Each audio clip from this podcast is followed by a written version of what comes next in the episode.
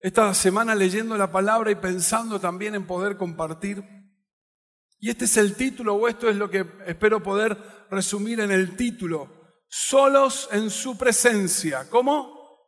Solos en su presencia. Y quizás cuando vaya leyendo el, texto, vos digas, bueno, también se le podría haber puesto otro título, ¿no? Pero este era el que me parece que más nos representaba a lo que te quiero compartir y a lo que estamos viviendo en este tiempo. Porque si hay algo que nos, ha permitido la pandemia y todo lo que ha traído es esta búsqueda intensa de estar con Dios. No tengo duda que entre muchas cosas que ha hecho, nos ha confrontado decía el pastor Mauri la semana pasada, como en un espejo, nos ha colocado en un lugar donde no nos ha quedado otra que correr a Él, que ir a Él, que estar en su presencia. Que si queremos respuestas o si queremos sanidad para nuestra vida o si queremos recibir de Él, lo que necesitamos es su presencia. Qué bueno la iglesia, qué bueno que me acompaña mi líder, mi pastor de grupo fe, qué bueno que tengo la contención de la familia. Pero yo hoy quiero decirte que en su presencia, solo en su presencia, es donde nosotros vamos a poder desenmarañar, donde vamos a poder encontrar, donde nos vamos a poder encontrar, donde nos vamos a poder sanar. Solo en su presencia. ¿Cómo es? Fuerte, vamos. Bien, yo sé que tenés el barbijo, pero dale con ganas. Y vamos a ver la historia de un hombre sumamente importante en la, en la Biblia, en, la historia de, Israel, sumamente importante, una historia conocida, eh, pero que nos va a mostrar esto, de la importancia de estar solos en su presencia y cómo este, este hecho, este acontecimiento puede hacer, marcar, mejor dicho, un antes y un después en nuestra vida. Y quiero eh, si tenés el teléfono, si tenés la Biblia, eh, Génesis 32, 22 al 31. Génesis 32, 22 al 31, ya una porción de la vida de Jacob, muy, pero muy importante, muy, pero muy importante. Dice, y aquella misma noche se levantó y tomó a sus dos mujeres y a sus dos siervas y a sus once hijos y cruzó el vado de Jacob. Los tomó y los hizo pasar el arroyo e hizo pasar también todo lo que tenía. Jacob se quedó solo y un hombre luchó con él hasta rayar el alba. Cuando vio que no había prevalecido contra Jacob, lo tocó. Lo tocó en la coyuntura del muslo y se dislocó la coyuntura del muslo de Jacob mientras luchaba con él. Entonces el hombre dijo, suéltame porque raya el alba. Pero Jacob respondió, no te soltaré si no me bendices. Y él le dijo, ¿cómo te llamas? Y él respondió, Jacob. Y el hombre dijo, ya no será tu nombre Jacob, sino Israel, porque has luchado contra Dios y con los hombres y has prevalecido. Entonces Jacob le preguntó y dijo, dame a conocer ahora tu nombre. Pero él respondió, ¿para qué preguntas mi nombre? Y, lo bendijo allí. Y Jacob le puso a aquel lugar por nombre Peniel, porque dijo, he visto a Dios cara a cara y ha sido preservada mi vida.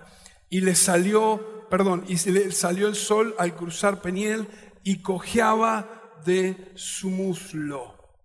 Este es un hecho tan bisagra en la vida de este personaje Jacob. Acordate que la historia del pueblo de Israel empieza con Abraham, después está Isaac y después viene Jacob, ¿no? Y es interesante porque dice que desde el vientre de su madre, desde que él estaba en la panza de su mamá, acordate que él era gemelo, su hermano se llamaba Esaú, y dice que aún en el vientre de su madre, estos dos muchachos o bebés peleaban. Increíble, ya había una actividad ahí importante, pero eh, literalmente esto que leímos fue una, un, acontecimiento, un hecho bisagra en la vida de Jacob que lo marcó. Y, y si repasamos un poquito esto de de la vida de Jacob, vemos cómo dice que había una diferencia, aunque eran gemelos, su hermano le gustaba el deporte, su hermano le gustaba la casa, era más robusto, era más grandote, él era un tipo más de meditación, más introvertido, eh, solía estar eh, cuidando las ovejas, él era pastor. Entonces había una diferencia importante en ellos, no solo en lo físico, en los temperamentos, sino también que Jacob eh, sabía que su hermano Esaú era el primogénito y sobre él iba a recaer la bendición de Dios, que era costumbre que el padre le diera la bendición al primogénito. Pero hay un acontecimiento importante, después lo podés buscar ahí en Génesis, donde Esaú viene de cazar cansado, esa era su actividad primaria, él era el que estaba mayormente en el campo. Y qué interesante también porque esto provocó entre Isaac y Rebeca una diferencia. Dice que Isaac amaba más a Esaú, tenía más preferencia por Esaú, pero que su mamá amaba a Jacob y tenía preferencia por Jacob. Eso, eso fue haciendo que cada uno desarrollara no solo una relación con sus padres, sino también una manera de llevar adelante su vida. Y y en este hecho puntual dice que Esaú vuelve muerto de hambre, ¿no? Se ve que como todos los deportistas que jugamos al rugby, los deportistas, los, tenía una actividad, la actividad física le provocó a él esto de, venir con hambre. Y, y, Jacob, que su, digamos, el significado es suplantador, lindo nombre, Algunos, algunas versiones hablan de tramposo. Lindo ponerle a tu, hijo tramposo, ¿no? Medio loco. Che, tramposito, vení. Vení que te quiero mandar a la panadería. Feísimo. ¿Cómo me lo, me lo marcaron ahí, pobrecito? Pero que Jacob en esto, por eso marco la diferencia, porque entre los temperamentos tenía que ver que era un tipo más reflexivo, más pensador, era más astuto, era vivo. Eh, tenía esas cualidades y no las, voy no las estoy desnotando, sino que digo, era parte de quién era él. Y en ese llegar de su hermano que le pide, dame, haceme algo de comer, este, se ve que también era bueno en la cocina Jacob, eh, y ahí Jacob dice, yo te voy a hacer ese plato de lenteja que tanto te gusta, te lo hago, pero este, va por algo, no es gratis, va por, por la primogenitura. Y cualquiera que está de este lado diría, no, flaco, ¿cómo me vas a pedir eso? Estás loco. No, eso no te lo puedo dar. ¿Qué hizo Esaú? Dijo, sí, dale, dale, dale, haceme rápido el plato de lenteja y, hacemos, hacemos trueque, cambiamos. ¿no? Fue como una cosa loca, sin que su padre supiera. Pero eso que está marcado en la Biblia y es importante que lo veamos, habla de la importancia que Jacob le daba a la bendición de Dios y en este caso lo que iba a suceder con la bendición de la primogenitura, pero también cómo Esaú era apasionado, eh, tenía un temperamento mucho más fuerte y no quería. Acá se ve que él eh, minimizó la bendición de Dios para su vida. Así que este hecho queda bien marcado porque habla de las intenciones, de lo que había en el corazón. Bueno, después seguimos leyendo y resulta que ya cuando se estaba por morir su papá, eh, quería este, darle la bendición a su hijo mayor, que era Esaú, y ahí su madre Rebeca va, habla con Jacob, lo disfraza, conocemos la historia, le hace el guiso quería, se acerca, Jacob recibe la bendición de su padre, arrebatándoselo también en este, en este hecho, en este momento. Y entonces, claro, cuando Esaú se entera que le habían robado la primogenitura, Isaac le dice, ya oré por tu hermano, ya oré por tu hermano, ya tengo esa oración para, solo una oración para dar, solo una bendición sobre el primogénito, la di y la tiene Jacob. Y como que también ahí Esaú recién le cayó la ficha de haber sido este, ligero, de no haber estado atento, de no, haber dado, no haberle dado importancia. No solo fue un hecho entre hermanos, sino que Dios miró ese desprecio de Saúl por la bendición. Pero claro, el hermano cazaba, manejaba las armas, corría, se subía a los caballos. La madre le dijo, tomátela porque te agarra tu hermano y te liquida. Así que en este hecho, por eso hago toda esa introducción, en este evento, Jacob empieza a huir. Jacob empezó a correr, se tuvo que ir porque su hermano lo iba a agarrar y después si lees más adelante dice, voy a esperar que mi padre muera, pero cuando muera lo voy a buscar, lo voy a matar. Así, literalmente.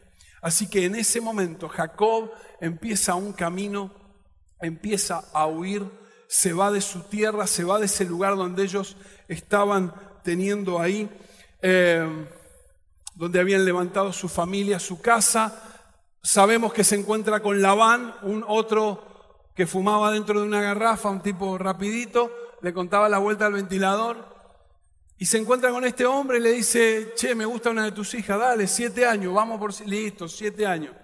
Pero como, viste, empezó no solo a correr, sino que también empezó un proceso de trato, quebranto sobre la vida de Jacob. No solamente se encontró con Labán para tener una de sus hijas o dos de sus hijas, sino que Dios lo utilizó a Labán para empezar a limar la vida de Jacob. Siete años, qué lindo. Y dijo Labán, tengo la fea. Si no le meto la fea a este, no se la meto a nadie. Entonces, no, mentira, no hay mujeres feas. Y esto lo digo de verdad. No hay mujeres feas distintas, ¿sí? Porque si lo llega a ver el pastor Enzo, me manda a buscar, me mata. Quizás era un poquito más gritona, más complicada. Dice, bueno, vamos a ubicarla con Jacob. Cuando se da cuenta, papá, si yo Pacté por la otra, bueno, no hay problema, la otra la tenés. Son siete años más, fíjate. Así que 14 años le metió ahí. Bueno, en resumen, cuando ya había llegado unos 20 años de haber estado trabajando con Labán, Dios le habla a Jacob y Dios le dice, tenés que volver a tu tierra y a tu parentela. Tenés que volver a la tierra donde yo les prometí a tu abuelo Abraham, a tu papá Isaac, que los iba a levantar ahí como familia y como pueblo. Tenés que volver. Entonces, este, cada vez que él intentaba despegarse de esta sociedad económica que también tenía con su suegro, porque era pastor de las ovejas y las cabras de su suegro, el suegro le cambiaba los términos, lo, buscaba por todos lados y entonces eh, Jacob, que era vivo, que era bicho, que, sabía cómo, cómo negociar, se hizo de ovejas, de cabras, no voy a entrar en detalles, pero fue, eh, tuvo una idea, una estrategia que le permitió hacer crecer lo que él tenía. Pero al momento de decir, bueno, nos tenemos que ir, habló con sus esposas, con su gente, vamos a levantar campamento, cualquiera diría, bueno, voy a hablar con mi suegro. ¿Qué hizo? Huyó. La hizo callada, muchachos, levanten despacito, vamos yendo, vamos yendo, vamos yendo, y se fue. Entonces cuando se enteró Labán, dijo, no, este no lo puedo perder, si este labura un montón, me ha, he ganado plata con él, no, no lo puedo dejar. Y aparte, mis hijas, mis nietos. Y dice que lo persiguió. Y es acá donde quiero empezar el mensaje. Primero lo que quiero compartir hoy es resolver el pasado. Jacob tuvo que resolver el pasado. Otra vez, Jacob tuvo que resolver el pasado. Y cuando hablamos de resolver el pasado es esas cosas que están inconclusas por solucionar. Situaciones que no hemos terminado de cerrar y que son parte de nuestro pasado, pero hoy están ahí en nosotros como anclándonos, como impidiéndonos terminar de desarrollar lo que Dios tiene para nosotros. Dice que Labán lo persiguió y Jacob se tuvo que enfrentar con el suegro porque lo alcanzó. No se fue con dos o tres muchachos, se fue a buscarlo. Se fue a buscarlo. Pero Jacob tenía una palabra. Dios le había hablado y le había dicho que tenía que volver. Así que ahí después podés buscar Génesis 31, cómo se da esa situación se ve que no había sido tan buen padre Labán porque este, Rebeca se llevó uno de, de las imágenes que Labán tenía, entonces se la robó. Labán dijo, ah, ese es mi motivo para ir a buscarlo y no lo encontró. Y ahí Dios le permite a este, Jacob enfrentarse con Labán. Tenía empezar a resolver su pasado. Había oído de su hermano Esaú. Dios le había puesto un escenario en donde primero una, una, esposa, después otra, 20 años trabajando para un tipo que le cambiaba las reglas de juego, los acuerdos. Y en este punto le dice, no, tenés que volver. Dios le habló para que volviera, pero antes tenés que resolver tu pasado. Antes tenés que resolver tu pasado. Ya no a tu manera, Jacob. Ya no huyendo. Ya no saliendo de ahí. Ahora enfrentando y lo vas a hacer a mi manera. Eso le estaba diciendo Dios. Lo vas a resolver a mi manera. Por eso dejó que Labán lo encontrara. Jacob huye.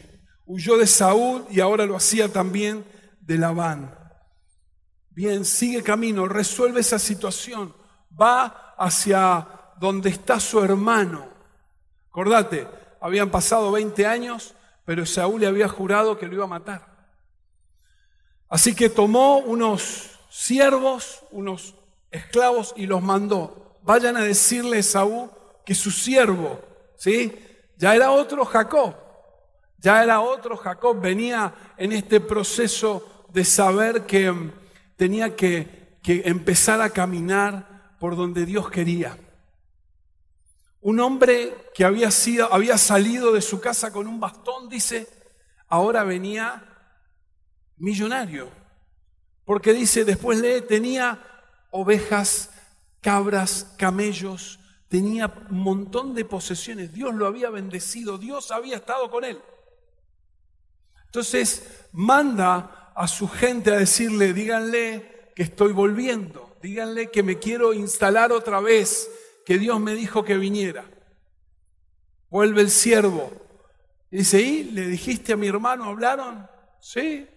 ¿Y qué te dijo? No sé si le habrá tomado bien o no, pero viene con 400 hombres para acá. no creo que vinieran a comer un asado, eso tampoco. Viene con 400, armó un ejército armó un ejército y dice que Jacob se angustió y sintió mucho miedo, porque sabía que el hermano lo venía a buscar. Sintió mucho, pero mucho miedo. Mm.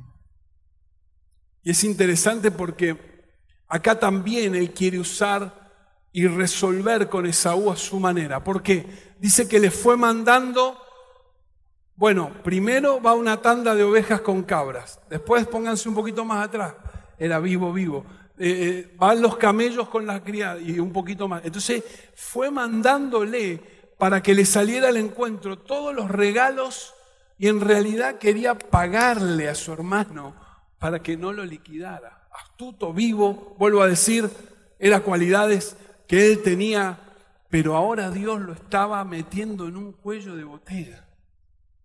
Él quiso resolver huyendo, no pudo. Ahora quería salir a negociar, quería salir a ver cómo lo embocaba el hermano de embocarum, del latín embocarum. Bien, cómo lo acomodaba el hermano con la negociación. Pero dice que tuvo miedo, dice que, que tuvo angustia. Dios estaba gestando un nuevo Jacob. Dios estaba gestando un nuevo Jacob. Dios estaba armando o estaba provocando que la realidad otra vez lo llevara a donde Dios quería. Porque cualquiera podría decir, vos me hablaste, vos me dijiste que me viniera para acá. No, yo sé que a ustedes no oran así. Vos me diste una palabra, vos me dijiste que acá, que me ibas a hacer. Y ahora me persigue mi suegro que me quiere matar. Ahora viene el otro de frente que me quiere liquidar. ¿Qué hago acá? Dios lo estaba encaminando a Jacob. Dios lo estaba, estaba gestando. Por eso dice que oró y le pidió ayuda y empezó a clamar. Y ahí empezó a saber que ya era otro Jacob. ¿Cómo nos pasa a nosotros, no? Como dicen las viejas cuando... No, las viejas no, las señoras grandes. Que aprieta el zapato, nos ponemos a orar. Cuando estamos complicados, nos sale el clamor, la oración, las lenguas el ayuno, todo. Bueno, ahí estaba Jacob, ahí estaba orando, ahí estaba clamando. ¿Qué tenés pendiente? Te pregunto. ¿Qué tenés pendiente del pasado? A la casa, porque los miro mucho de acá, me retan. ¿Qué tenés pendiente ahí en casa o acá, no sé dónde estoy, del pasado? No es solo dejar atrás, no es solo dejar atrás. Dios quiere, por medio del Espíritu, que demos un cierre a las cosas y a las circunstancias que han sido complicadas. Otra vez, no es solo dejar atrás, Dios quiere que le demos un cierre. Ya no a nuestra manera, no sé cómo es tu manera, si era como la de Jacob, que te escondías, huías, veías cómo hacías, o sos bueno para eso, eso, para esquivar, pero Dios nos está gestionando nos está llevando, nos está poniendo en un cuellito de botella. Yo lo creo. Ahora, mira lo que dice Isaías capítulo 43, 18 y 19, con esto de, y es importante, y es importante que lo miremos y le prestemos atención, dice, olviden las cosas de antaño, ya no vivan en el pasado. Esto de resolver el pasado voy a hacer algo nuevo, ya está sucediendo. Ya no vivan en el pasado. No es que Dios no quiere que nos olvidemos, porque durante todo el Antiguo Testamento vos ves cómo Dios le recuerda al pueblo de Israel, no te olvides de dónde te saqué, no te olvides que eras esclavo, no te olvides que te llevé por el desierto, te proveí en el desierto, te llevé a una tierra prometida, te la hice conquistar. Eso no estaba en duda. Lo que Dios quería, y después lee el contexto de este pasaje de Isaías, es que ellos no se quedaran anclados a las cosas negativas y malas, sobre todo en la vida de pecado y que habían vivido lejos de Dios. Habla de los ídolos, hablan como ellos habían optado por los ídolos y no por Dios. Y entonces, en este contexto, Dios le dice, olviden las cosas de antaño. Ya no vivan en el pasado ¿Cuántas veces cuando estamos queriendo resolver en nuestra pareja, en nuestro matrimonio, sacamos y traemos cosas de uno, dos, tres, diez años atrás? Pero te acordás que cuando, sí, pero estamos acá, sí, pero te pedí perdón, sí, pero para mí ya estaba resuelto, eso es. O aquella frustración de la decisión que no se tomó no tomamos esa decisión y nos quedamos anclados en este proceso. Y eso trae frustración y eso es decir, no, pero te acordás, mirá, si en ese momento hubiese hecho eso. Y querés, no, bueno, pero viste, si en ese momento era comprar la casa, era comprar el terreno, era emprender eso, mirá ahora cómo está el dólar. Esa frustración que nos genera, o no haber terminado la carrera, o no haber, o no haber. No vivamos, dice Dios, no te quedes pegado, no te quedes pegada en la falta de perdón, en la frustración de lo que no se alcanzó, en la decisión que no se tomó a tiempo. No nos quedemos enganchados a esa situación. Nos trunca el presente y no nos permite proyectarnos. Al contrario, dice, estoy abriendo un camino en el lugar donde vos menos te imaginás. Estoy abriendo un camino en un lugar donde vos no pensás. Y eso no es otra cosa que fe. Olvidarnos del pasado es abrazar la cruz.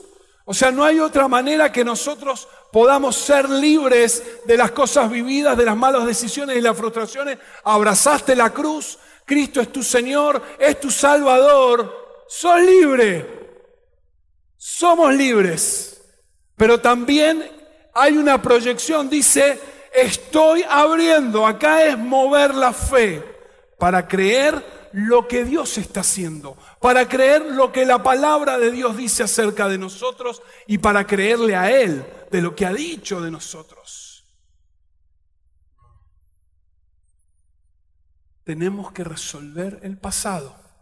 Hasta ese momento Jacob lo había intentado resolver con sus medios, con sus capacidades, con sus habilidades, ahora le tocaba enfrentarse con Dios. Ahora le tocaba enfrentarse con Dios. Segunda cosa, dijimos lo primero, resolver el pasado. Segundo, a solas con Dios. A solas con Dios. ¿Cómo? A solas con Dios. A solas con Dios. Génesis 32, 23 y parte del 24. Los tomó y los hizo pasar el arroyo e hizo pasar también todo lo que tenía. Qué interesante esto. Dice, Jacob se quedó solo. Su familia, todo lo que tenía, y él se fue a estar solo con Dios. Ya nada estaba él entendiendo, ni lo que tengo, ni lo que logré, ni las capacidades propias que son mías. ojo, él era un hombre bendecido, no estamos negando esto. Era un hombre que Dios lo acompañaba. Pero ahora Dios quería terminar de resolver con él en un cara a cara con Dios. Ya no huyendo, ya no tramitando con Dios. No, no, no. Ahora un cara a cara con Dios. Mirá, Oseas 12, 3 y 4 hace referencia el profeta Oseas a Jacob. Dice, Aún en la matriz, Jacob luchó con su hermano. Cuando se hizo hombre, hasta peleó con Dios. Sí, luchó con el ángel y venció. Lloró y clamó para que lo bendijera. Allá en Betel se encontró cara a cara con Dios y Dios habló con él. No es que se puso los guantes y le dijo, dale, vení, a ver que ahora te doy. Esa lucha con Dios es imposible. Listo, chao. ¿Qué pasa que sigue? Lo, liquida. No habla de, esa, de una lucha como nosotros la entendemos cuerpo a cuerpo o como quizás resolviéramos naturalmente. La lucha, la pelea de Jacob la dio acá. Dice Oseas, lloró y clamó para que lo bendijera. Y es lo que leímos en el relato. Lo agarró. Dijo, no, no, no, no te suelto, no te va no te vas hasta que no me bendigas. Entendió Jacob, esta es mi oportunidad. No quiero seguir huyendo, no quiero resolver con astucia, no quiero ser manioso, no quiero resolver como lo hacía antes. Ahora quiero tu bendición. Y hasta en eso fue vivo. y hasta en eso fue astuto. Dijo, ahora es mi oportunidad. Ahora es mi oportunidad. Su pelea fue su oración y su clamor, estando en ese momento con Dios. El haberse reconocido imposibilitado de, resolver por sus medios. Otra vez se vio imposibilitado de resolver como lo hacía siempre. Jacob estaba en ese proceso de transformación. Los 20 años con su suegro había trabajado su carácter, ahora luchaba con Dios, se enfrentaba con Él y Él quería dejar ahí sus experiencias pasadas, luchaba por su oportunidad, peleaba por su bendición. Jacob tenía una palabra, tenía una promesa de parte de Dios y fue en ella en donde se paró. Le dijo, vos me dijiste que viniera porque me ibas a bendecir. Porque la bendición que le diste a mi abuelo Abraham, que estuvo sobre mi papá Isaac, ahora está sobre mí. Y ahí me paro para abrir el cielo. Y ahí me paro para clamar. Y ahí me paro para decir, esa palabra me gobierna y hoy es parte de mi vida. Así que clamó, oró y luchó por su bendición. Alguien tiene que decir amén.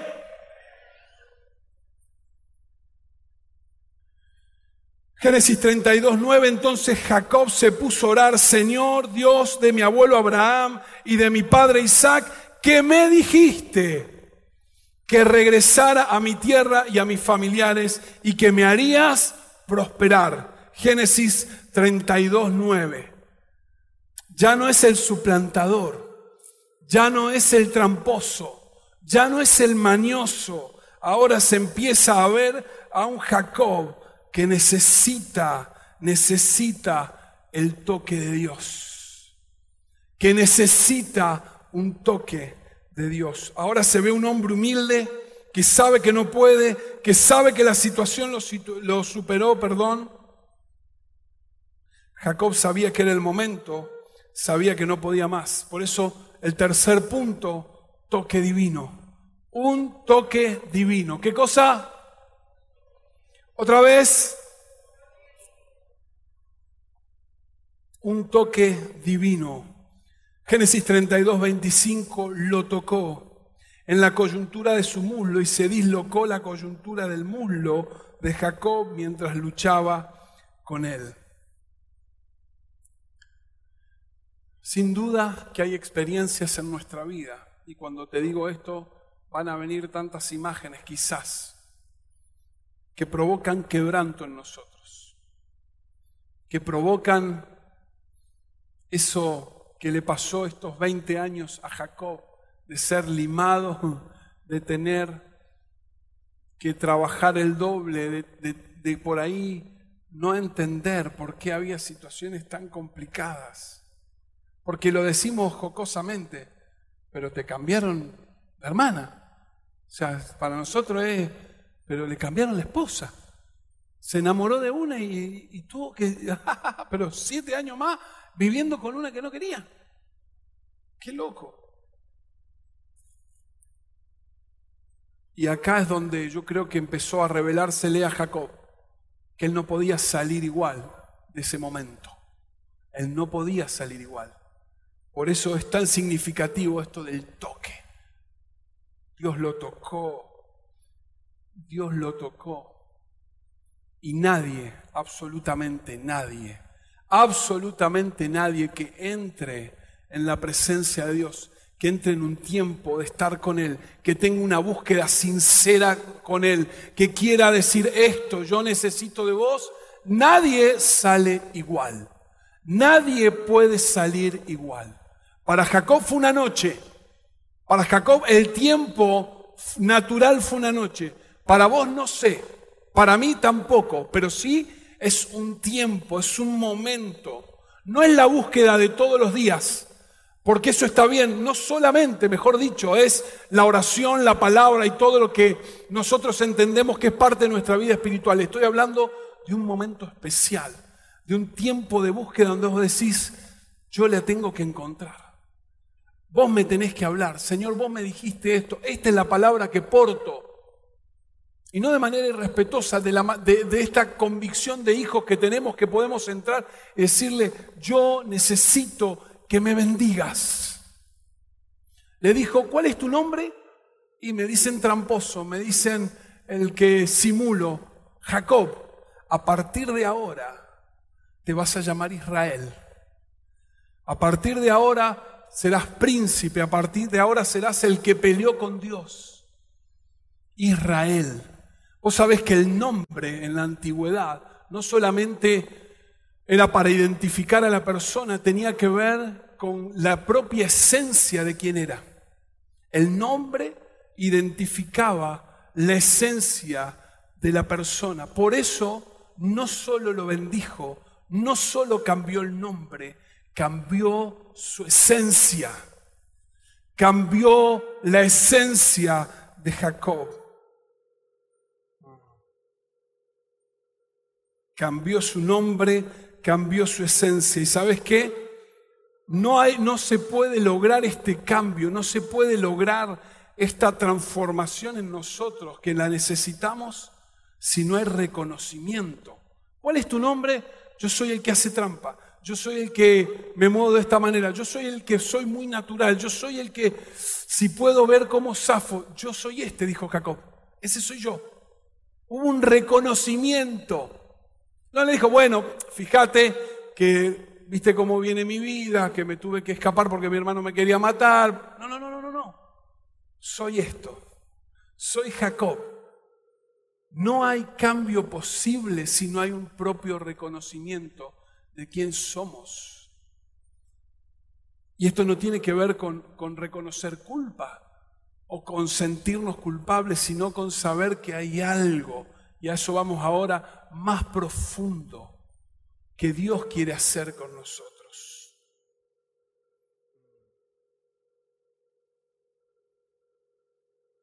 Es acá, en este momento, a solas con Él, donde todo toma sentido.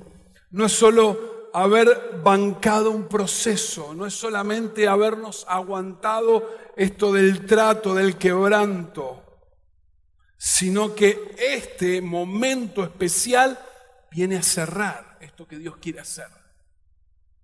Viene a cerrar todo lo vivido, todo lo vivido en este tiempo y que se pueda venir a tu mente, a tu cabeza, todas las experiencias, pero no solo estoy hablando del 2020, todo lo vivido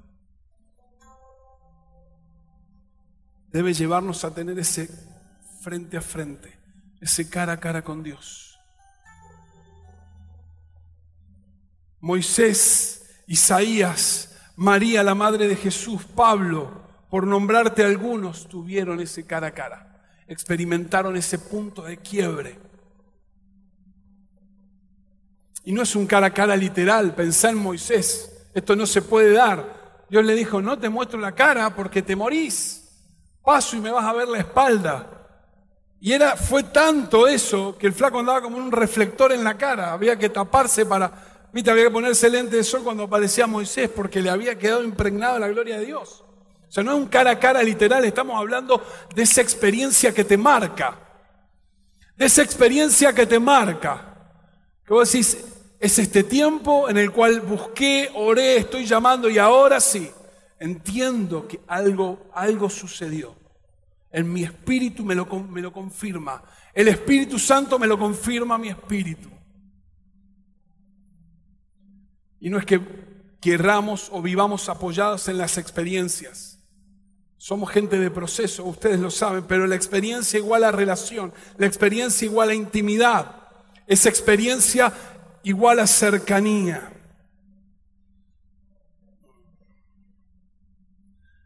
¿Por qué necesitamos entonces esta instancia del cara a cara, del toque de Dios?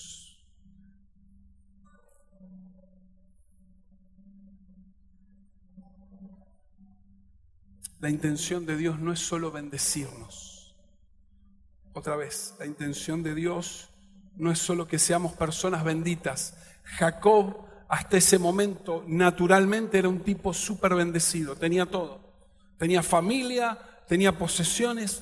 La bendición de Dios estaba y si repasás su vida, tuvo eventos, tuvo momentos donde Dios le salía al encuentro o donde tenía un sueño, donde oraba y Dios le hablaba. Pero esto no tiene que ver solo con bendición. Lo importante es cumplir su propósito en nuestra vida. Otra vez, no tiene que ver con solo ser personas bendecidas. Lo importante es cumplir el propósito de Dios para tu vida y para la mía. Y este es el cuarto punto, bendición y propósito. Jacob era bendecido.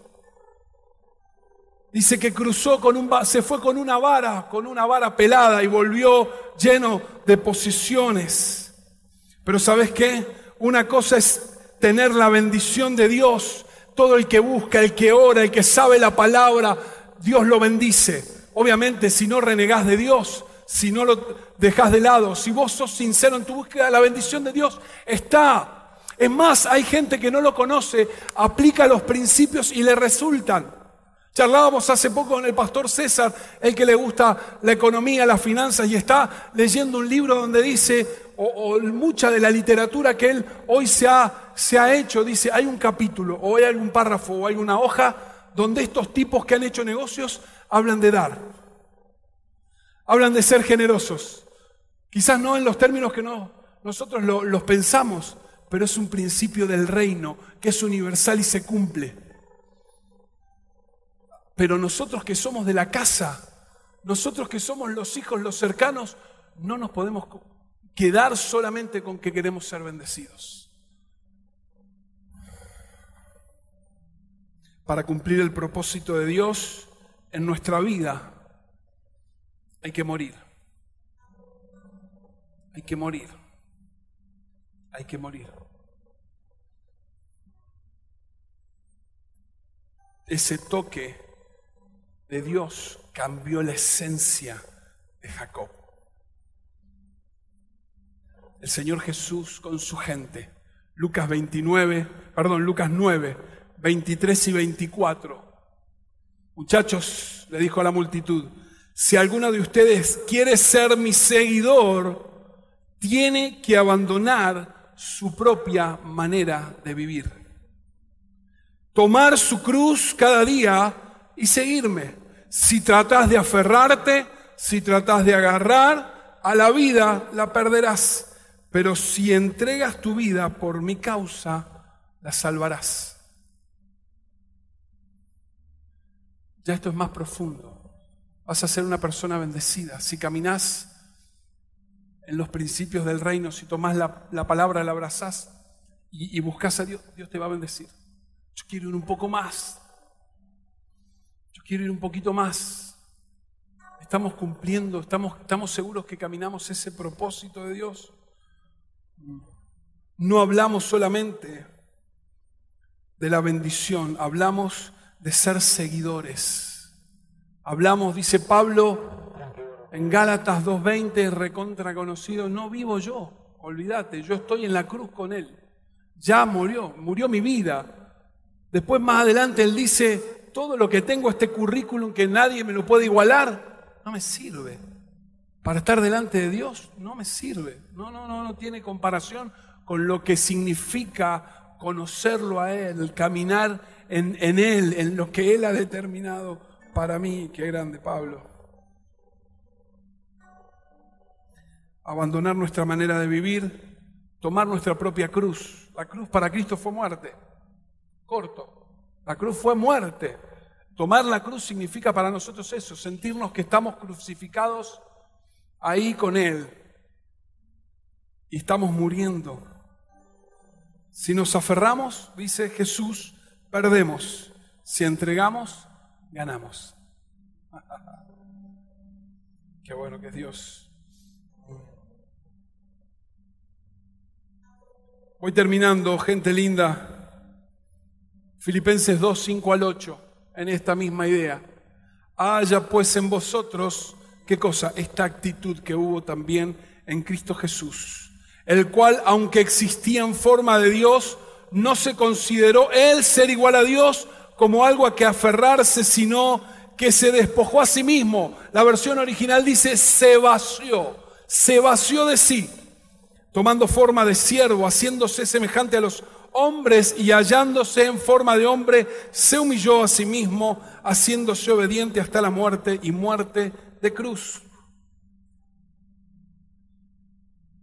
El querer morir, esta actitud, dice Pablo, es voluntaria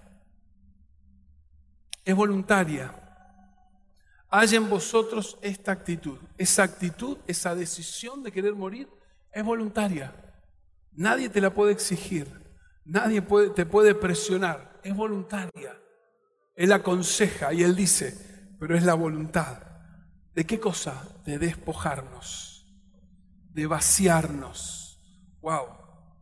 Es fuerte, es fuerte, es fuerte. Pero dice Jesús, si soltamos, si dejamos, vamos a ser salvos, vamos a ganar la vida. Y él mismo decía, todo el que deje padre o madre, familia y todo en esta vida recibirá cien veces más. No es una pérdida con dolor, obviamente nos duele, nos duele agachar la cabeza, nos duele ser tratados, nos duele porque venimos haciendo y gestionando nuestra vida de una manera y pararnos en un punto de decir, ay, no es que hiciste todo mal, pero si querés caminar lo que Dios estableció, ahora es esto. Es largar, es soltar, es despojarnos. Lo vivió Abraham. Tuvo que llevar al pibe, él no sabía si se lo iban a devolver, armó altar, lo fue a sacrificar, tuvo que vivirlo, lo vivió Daniel, tipo increíble, grosso, culto, sabio, vivió en el exilio toda su vida. Fue nexo ahí para el pueblo de Israel, estuvo delante de los tipos más increíbles, pero vivió lejos, a los 17 años se lo llevaron, no volvió más. José, en Egipto, vendido por sus hermanos, tan complicada su vida. María y José. María y José. María y José. José que se quiso escapar cuando se enteró que estaba María embarazada, pero no porque fuera un chanta. Quiso asumir la responsabilidad él para que no la apedrearan a María. Ese era el corazón que tenía José. Él sabía que si se iba, cargaba con la culpa de esa situación, todavía no estaban casados. Y después se tuvieron que ir cuando Dios le habló, se fueron de su tierra, de su lugar, cargaron con algo fuerte, murieron. Pablo, como dije recién, la bendición de Dios está sobre todos los que nos acercamos a Él, los que lo amamos, vivimos, lo buscamos, pero Dios quiere ahora que caminemos los planes que Él preparó de antemano para nosotros, que cumplamos propósito, es más profundo, es más profundo. Termino con esto. Dice segunda de Pedro 1, 10 y 11. Por lo tanto, hermanos, esfuércense más todavía por asegurarse del llamado de Dios, que fue quien los eligió. Si hacen estas cosas, no caerán jamás y se les abrirá de par en par las puertas del reino eterno de nuestro Señor y Salvador. Mira lo que dice la NTV. Así que, amados hermanos, esfuércense por comprobar si realmente forman parte de los que Dios ha llamado y elegido. Hagan estas cosas, las que mencionó antes, y nunca caerán. Entonces Dios les dará un gran recibimiento en el reino eterno de nuestro Señor y Salvador Jesucristo. Esfuércense, esfuércense, esfuércense. Ponete de pie, por favor. Vos, tu familia, tu casa tiene la bendición de Dios. Ese no es el punto. El punto es caminar en los planes que Dios tiene para vos. Caminar en los planes que Dios tiene para tu familia. Caminar en los planes que Dios estableció. Y esto jamás, jamás será una carga, jamás será un peso, por el contrario, será un disfrute, será plenitud. El mismo Señor Jesús dijo que esa vida que Él nos viene a dar es plena, es abundante. Perizos, supremamente abundante. Pero para eso tenemos que morir. Hoy viene esta palabra para que la encuadres en tu realidad, para que te enfoques. Tengo que resolver el pasado. Tenés que resolver el pasado. Tenemos que resolver nuestras situaciones del pasado. Y eso se logra en un solos, solas con Dios, en un proceso de búsqueda constante no solamente los 30 minutos de pasión son para orar, sino es para que abras una puerta distinta para este tiempo. O si yo necesitamos un toque de Dios para nuestra vida, para caminar, para caminar en su propósito. Dios te eligió, no estás por casualidad acá, Dios te eligió, Dios te presentó la cruz para salvación, pero también hay algo que Él quiere que vos y yo hagamos. Te dio las cualidades, las capacidades para que puestas en Él se potencien. No se anulen, se potencien. No queden enterradas, se potencien. Si el Espíritu Santo toma toda nuestra vida, nuestro ser, no, que, no te quepa la menor duda que vamos a caminar y vamos a andar en lo que Dios ha establecido para nosotros. Cerra tus ojos, por favor. Cerra tus ojos, por favor. Y lo primero, obvio, que te tengo que decir, cerremos juntos el pasado. ¿Qué situaciones están ahí? No solo para resolverlas, sino cómo lo has resuelto. ¿Cómo las, las has ido resolviendo? Seguramente Dios ya te habló de esto. hoy sea ese momento donde te diga, mira, de esta manera ya no puedo ir más. A mi manera, dice Dios, con mis recursos, con mi provisión, con mi revelación, con mi sabiduría.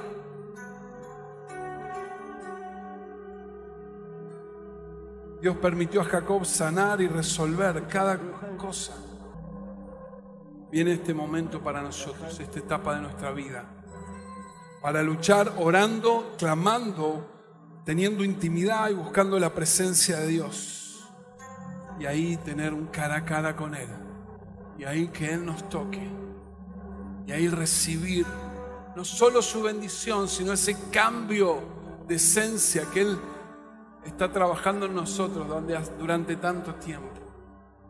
Cierra tus ojos un momento, vamos a adorar, porque esto es importante, que adoremos a Dios, que el Espíritu termine de confirmarte.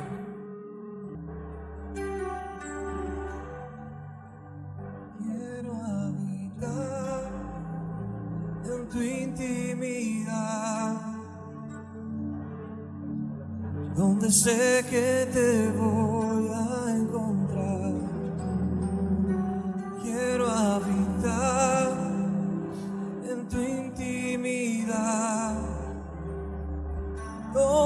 sé que te voy a encontrar. Si tu presencia conmigo no va, yo no voy a ningún lugar, no quiero llegar, voy a llegar. Si tu presencia conmigo no va, yo no voy a ningún lugar, no quiero llegar, voy a llegar.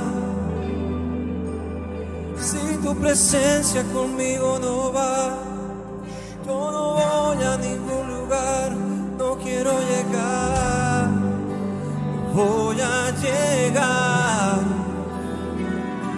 Si tu presencia conmigo no va, yo no voy a ningún lugar, quiero llegar, voy a llegar y no me voy hasta que suceda, hasta que tu gloria inunde mi interior Sí, Señor.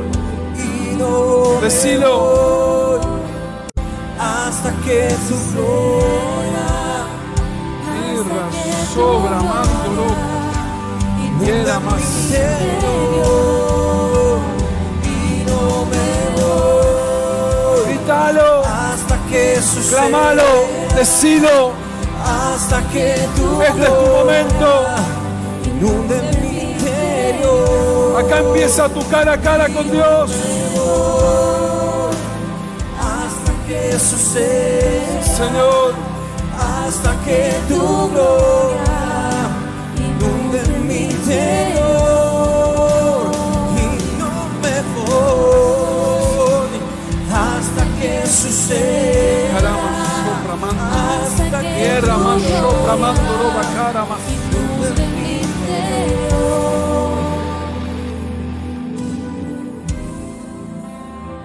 Vamos, este es tu tiempo de orar, de clamar. Este es el momento que Dios nos dio para decirle, yo no quiero más. Yo no quiero más resolver como lo venía haciendo. Yo no quiero solamente ser una persona que tenga tu bendición. Quiero caminar en tu propósito. Quiero alcanzar todo lo que pensaste para mí. Sé que hay más. Sé que hay más. Ayúdame Dios. Dame el discernimiento, dame el entendimiento. Dame la capacidad de ver que este darte lugar a vos, que este quebranto de todo este tiempo no sea en vano. Sí, Señor, que este, este salir rengueando hoy tenga que ver con el propósito y el cambio de esencia que estás haciendo en nosotros. Decile, vamos, orá, orá.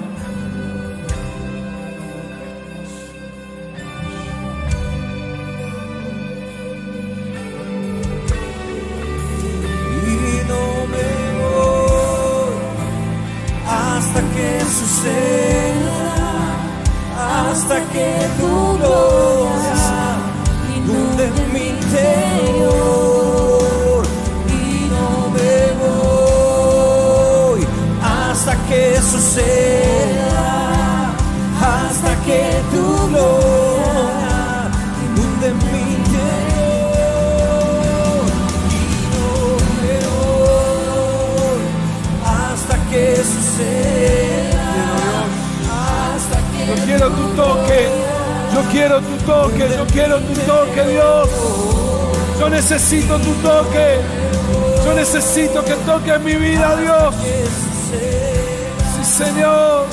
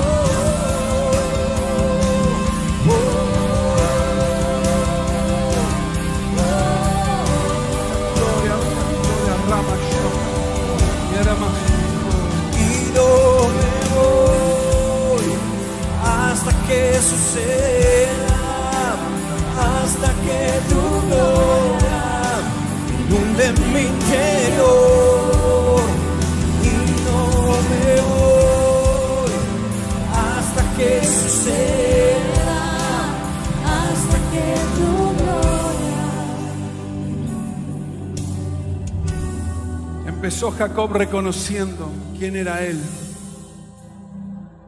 En ese cara a cara con Dios no podemos esquivar. Así que este es el momento de reconocer, sí Señor, he querido hacerlo, pero no lo hice tan bien. Lo hice con mis fuerzas, mis habilidades, mis capacidades, resolví mi familia, resolví mi vida, mis proyectos, parte con vos y parte como quería.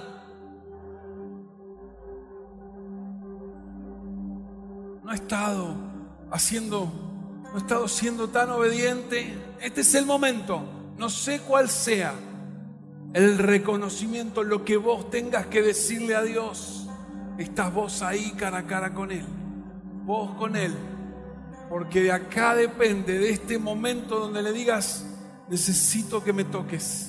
Hoy quiero renguear, salir rengueando, prefiero renguear a que estar erguido y ser un hombre orgulloso. Prefiero ser un hombre que renguea, una mujer que, que fue tocada por vos, a estar altivo, a estar altiva.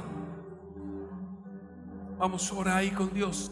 Este es tu momento, este es nuestro momento. Ahí en casa, orá, ten este momento especial. No se distraigan, por favor. Hoy nos tenemos que ir con la certeza que empezamos un antes y un después. Que empezamos un, se da un corte, se da un corte en nuestra vida. Y esto es por la fe, lo hace el Espíritu. Es por la fe, lo hace el Espíritu. Señor, yo te pido ahora en el nombre de Jesús que vos te muevas con libertad. Aquí en casa y allá en casa. Aquí en medio nuestro y allí en los hogares. Espíritu Santo, movete, movete, movete, movete. Trae revelación, trae revelación. Trae la posibilidad de que nos demos cuenta, de que se nos abra nuestro entendimiento, que se abra nuestro espíritu y que veamos que este es nuestro tiempo, no solamente de ser personas bendecidas, sino de caminar tu propósito, los planes que pensaste para nosotros. Vamos, vamos, Espíritu de Dios, hacelo, movete Señor, movete, movete.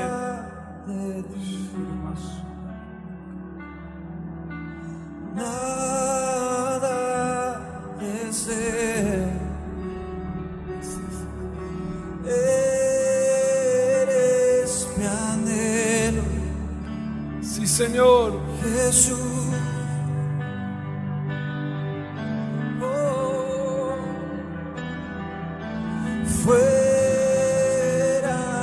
De ti. Nada deseo. Eres mi anhelo. Jesús.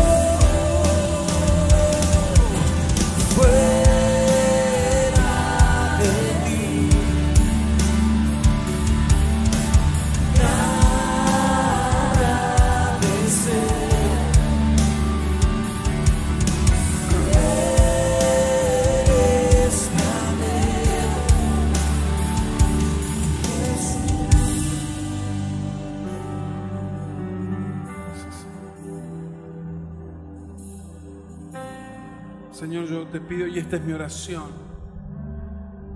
que todo el proceso que hemos vivido en estos años,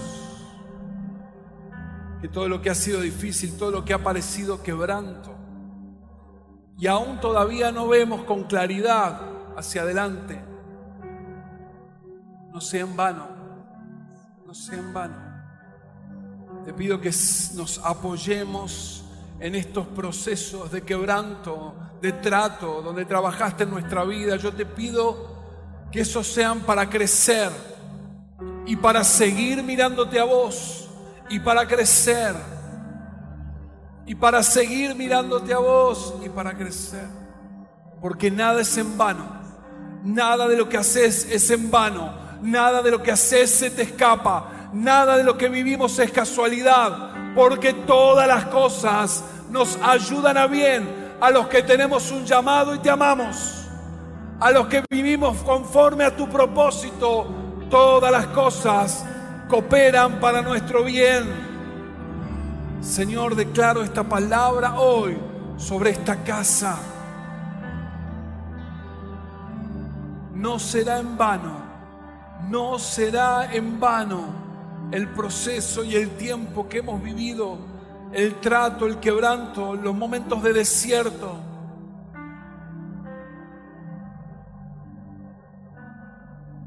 Señor, viene tu toque, viene ese cara a cara de estar solos con vos. Sé que este es el tiempo. Yo lo profetizo, sé que este es el tiempo. Yo lo declaro en el nombre de Jesús. Sé este es el tiempo donde no solamente seremos personas bendecidas, sino que caminaremos y abrazaremos tu propósito para nuestra vida. En el nombre de Jesús. En el nombre de Jesús. En el nombre de Jesús. Declaro esta palabra. Producirá fruto al 30, al 60 y al 100 por uno. Lo creo. Lo creo, lo creo. Lo abrazo. Lo tomo para mi vida, para mi matrimonio, para mi familia. Tomo esta palabra yo. Necesito ese cara a cara, necesito ese toque. Necesito salir rengueando hoy. Necesito ser reconocido por tu presencia y no por mis capacidades.